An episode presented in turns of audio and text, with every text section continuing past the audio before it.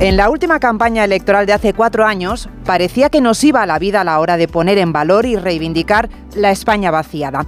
Todas las formaciones políticas se subieron a este carro y la España vaciada se convirtió en protagonista. Tanto es así que partidos como Teruel Existe consiguió obtener representación en el Congreso. Tomás Guitarte se erigió como la voz de esta España despoblada. Cuatro años después, aunque este movimiento se sigue presentando en más de 12 provincias, las perspectivas de éxito son otras. Esta medianoche arranca la campaña electoral ya de una forma oficial y aunque el Partido Popular a esta hora celebra este inicio de campaña en la localidad barcelonesa de Castelldefels, antes, esta mañana, su candidato Alberto Núñez Feijó ha querido cumplir con lo que ya es una tradición personal, como es arrancar la campaña electoral en Ospeares, el pueblo donde nació, que no tiene más de un centenar de habitantes. Desde allí se ha reivindicado como el candidato que conoce los problemas y las necesidades de esta España vaciada. Tener un presidente del gobierno que se haya criado en un pueblo, en una aldea, de las miles de aldeas de Galicia y de los miles de pueblos de España. Sería bueno, en mi opinión, que un presidente del gobierno de España conociese la España rural, pero que no la conociese solo por ir los fines de semana o tener una segunda residencia, sino por haber vivido en ella, por haber sentido en ella y por haber aprendido de ella. El PNV, que ha estado apoyando a gobiernos del PSOE y a gobiernos del Partido Popular, ahora vuelve a poner el marcador a cero. Esta mañana Aitor Esteban ha fijado cuál debería ser la máxima prioridad de todos los partidos, que no es otra que aislar a Vox. Por eso ha lanzado este mensaje. Si las izquierdas no consiguen aglutinar una mayoría suficiente y el Partido Popular se convierte en la fuerza más votada, sugiere a los socialistas que les permitan gobernar. Que la prioridad para los grandes partidos debería ser mantener fuera a la, ultraderecha. Y desde luego, bueno, hay que ver en algunos casos si es posible mm, tener una mayoría alternativa y en los casos en los que no haya una mayoría alternativa, ver, ver, a ver del conjunto de los votos que se pueden agrupar en una u otra opción para gobierno, aunque sea de mayoría simple, bueno, pues dar pase a que eso suceda así. Otra de las protagonistas de este jueves, en el que iniciamos la campaña, la presidenta madrileña Isabel Díaz Ayuso, que esta mañana ha pasado por espejo público, donde ha confesado las ganas que tiene que Pedro Sánchez salga de la Moncloa. O sea, no me puedo alegrar más de que Sánchez se vaya y no me puedo alegrar más de que vuelva ilusión, prosperidad y normalidad a este país.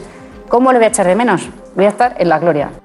Díaz Ayuso que considera que el simple hecho de que Pedro Sánchez haya convocado estas elecciones anticipadas ya es motivo de celebración.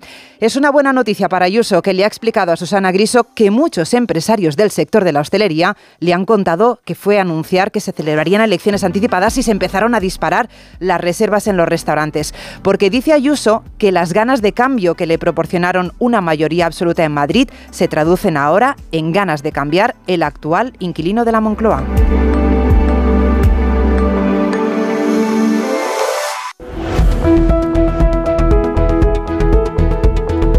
Aunque la campaña electoral estrictamente no empieza hasta esta medianoche, lo que es ya un clásico es que la tarde antes se celebren los diferentes mítines de inicio de campaña. El candidato de los socialistas y candidato a la reelección, Pedro Sánchez, es el único que arranca la campaña en Madrid. Lo hace en un acto que estaba previsto que empezara a las seis y media de la tarde en el pabellón de convenciones de la Casa de Campo de Madrid. Hasta este punto de la capital nos trasladamos donde tenemos a Ignacio Jarillo. Buenas tardes. No, no tenemos a Ignacio Jariño, pues eh, vamos a ir al siguiente punto de conexión, buscaremos a Ignacio un poquito más tarde. Nos vamos hasta Castelldefels, les decía que allí está arrancando la campaña electoral Alberto Núñez Feijó, que se ha desplazado hasta Barcelona, hasta la localidad de Castelldefels, uno de los pocos municipios en los que Cataluña sigue gobernando el Partido Popular. No les pasa desapercibido a los populares que en Cataluña pueden conseguir un buen resultado. Siguiendo este acto de inicio de campaña está Ismael Terriza. Buenas tardes ¿Ha empezado ya el acto?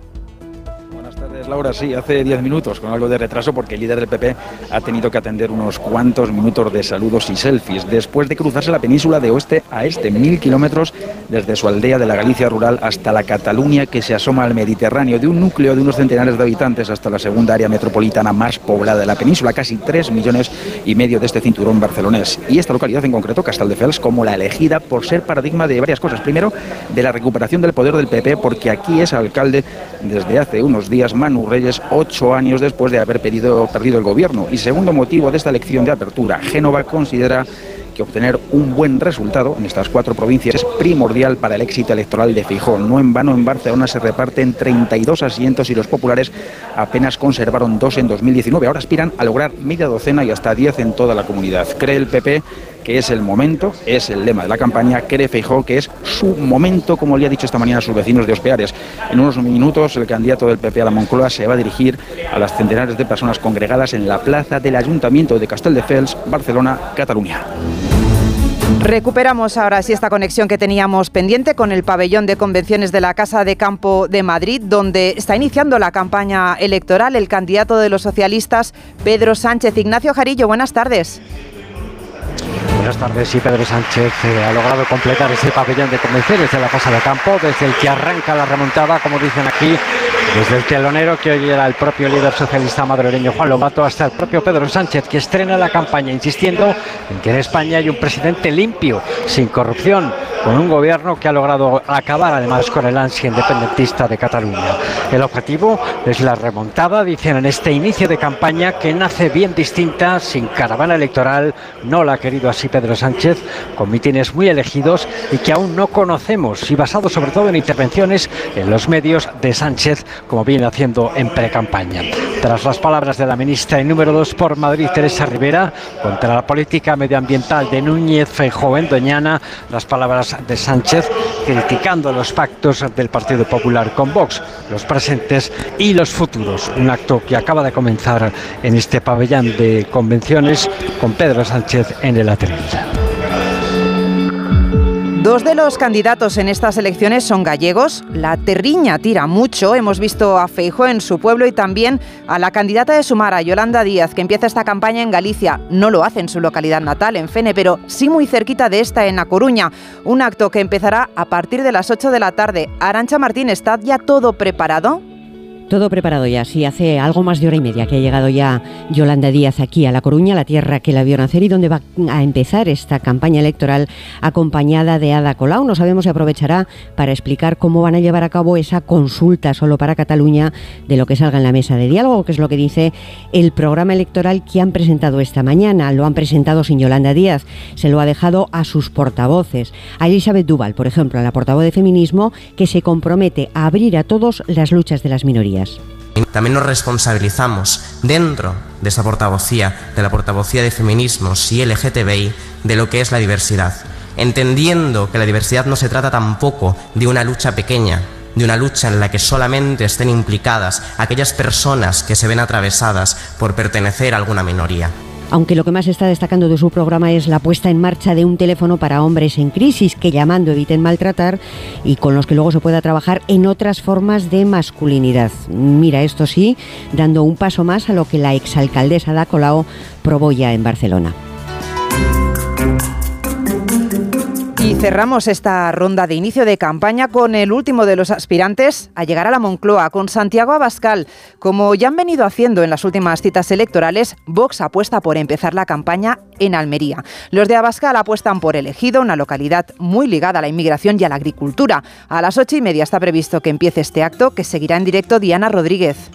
Y es que después de varios días lanzando mensajes que vinculan directamente la inmigración ilegal y la delincuencia a cuenta de lo ocurrido en Francia, Almería vuelve a ser una de las apuestas de Vox de cara a una campaña electoral. La inmigración ilegal, cuyo epicentro se encuentra, según Abascal, en Almería, y la guerra del agua que está ahogando a agricultores almerienses, murcianos y valencianos, serán algunos de los asuntos que esta noche sacará a relucir el líder de Vox en el pistoletazo de salida de la campaña en el puerto deportivo de Almerimar, en el Ejido, localidad de casi 85.000 habitantes, donde Vox se mantiene como segunda fuerza. Después, esta medianoche, pegada de carteles en Almería, a la que se sumará el portavoz en el Congreso Espinosa de los Monteros. Mañana presentación del programa económico de Vox y por la noche mitin en Valladolid, sábado Vitoria y Zaragoza y domingo turno de Cáceres y Mérida. Abascal pasará por Extremadura para sacar pecho tras el pacto de gobierno con el Partido Popular. Pues bien, ya hemos repasado los cuatro principales puntos de la geografía española donde arrancarán estas formaciones la campaña electoral. Y ahora, a las siete y media, es momento del análisis, de lo que nos espera estos 15 días, de lo que se juegan los partidos y sus candidatos en las próximas dos semanas. Es tiempo de escuchar al jefe de Nacional de Onda Cero, a Juan de Dios Colmenero. Buenas tardes. Buenas tardes. Entre el tándem y el puzzle y se amontonan los utensilios en la trastienda de este arranque, de este inicio de campaña. A partir de hoy hasta el próximo 23 de julio, mítines, programas, encuestas, entrevistas, más entrevistas. Las mentiras versus los cambios de opinión, los pactos con Bildu, los pactos con Vox, Valencia, Extremadura. ¿Y qué pasa con Navarra en pleno San Fermines? ¿Por qué nadie habla de Navarra? ¿Por qué nadie se chiva de lo que todo el mundo sabe que va a hacer Chivite? Pactar con Bildu para gobernar, pero eso sí, después del 23 de julio. Arranca la campaña electoral, la más polarizada, dicen, pero los bloques que son evidentes y que son dos, uno es standing y el otro es un puzzle. En uno está Partido Popular y Vox, pero en el otro no está solo PSOE y Sumar, el ticket del que presume Pedro Sánchez para gobernar, según todas las encuestas, necesita el apoyo explícito también de Esquerra, de Bildu, de Junts, el partido de Puigdemont, del BNG e incluso de la CUP, el Frankenstein que bautizara Rubalcaba, pero elevado a la enésima potencia. Se encienden las luces de esta campaña veraniega. Sánchez, desde Madrid, pero huyendo casi de los mítines, tendrá pocos. El partido en los territorios está de todo menos movilizado. Sánchez seguirá centrado en una campaña con entrevistas, muchas entrevistas, más entrevistas en medios de comunicación y en el cara a cara también del lunes aquí en A3 Media. Feijó sí quiere pisar calle, pisar el terreno desde su aldea natal esta mañana en Galicia hasta las grandes capitales, empezando esta tarde en Cataluña. Y Yolanda Díaz, que también hará kilómetros buscando espacios y quién sabe si presentando en cada una de las provincias cuestiones diferentes de su programa según el territorio. En Cataluña con la consulta, en Valencia sin molestar a compromiso, en los medios de comunicación aclarando eso en qué consiste expulsar a los periodistas que, según Sumar, manipulen o desinformen, y todo ello sin rastro, pero con la sombra del antiguo Podemos. Y Abascal, que comienza en Almería buscando también espacio en los medios, intentando bajar los decibelios de su programa electoral. Cuenta atrás para el 23 de julio, que contaremos también en esta trastienda. La brújula. Onda Cero. Dos cositas. La primera, ahora que necesito ahorrar más que nunca me has vuelto a subir el precio del seguro. La segunda, yo me voy a la mutua. Vente a la mutua con cualquiera de tus seguros y te bajamos su precio, sea cual sea. Llama al 91 555 5555. 91 555 5555. Por esta y muchas cosas más, vente a la mutua. Condiciones en mutua.es. No te pierdas ni un detalle de la boda del año. Conexiones desde todos los puntos de interés y la información más exclusiva contada por los mejores colaboradores. Beatriz Cortázar, Paloma García Pelayo, María Escoté y muchos más. Y ahora son soles. Especial La boda de Tamara. El sábado por la tarde en Antena 3. La tele abierta. ¿Sabes lo que son los HADAS? Son esos sistemas de ayuda a la conducción como los avisos de colisión, de salida de carril o de ángulo muerto, entre otros, que tanto te ayudan a mantener la seguridad de tu vehículo. Si tu coche tiene HADAS, es decir, asistentes de conducción, cámbiate a línea directa y te premiamos con un precio imbatible. Llama o directo a lineadirecta.com. El valor de ser directo. Es que si pasa algo, tardamos dos horas en llegar hasta aquí. Tranquilo, porque nosotros respondemos en menos de 20 segundos. Así, si alguien intenta entrar a robar o a ocupar tu casa, nos enteramos antes y facilitamos las imágenes a la policía para que puedan actuar cuanto antes. Aunque la casa esté vacía, nosotros estamos siempre protegiéndola. Este verano protege tu hogar frente a robos y ocupaciones con la alarma de Securitas Direct. Llama ahora al 900-272-272. La brújula. Onda Cero. Estamos viajando por cada una de las comunidades viendo lo que está en juego en estas elecciones, fijándonos en cómo pueden hacer decantar la balanza al reparto de escaños. Hoy nos vamos a Valencia y lo hacemos de la mano de Eduardo Ureña.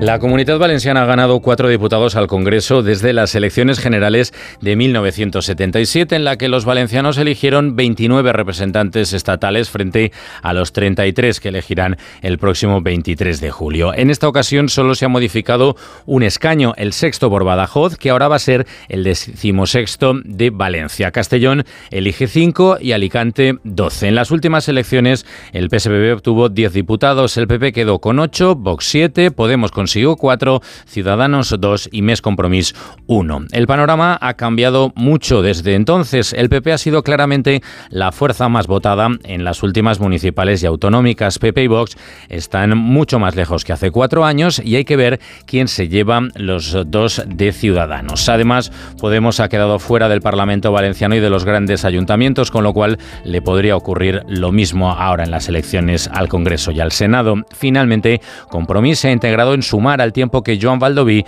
no va a volver a Madrid porque estará en Les Corts Valencianes. Con esa realidad en la comunidad valenciana, campaña electoral, investidura del popular Carlos Mazón con el apoyo de Vox y elecciones van a estar muy cerca, incluso se pueden solapar.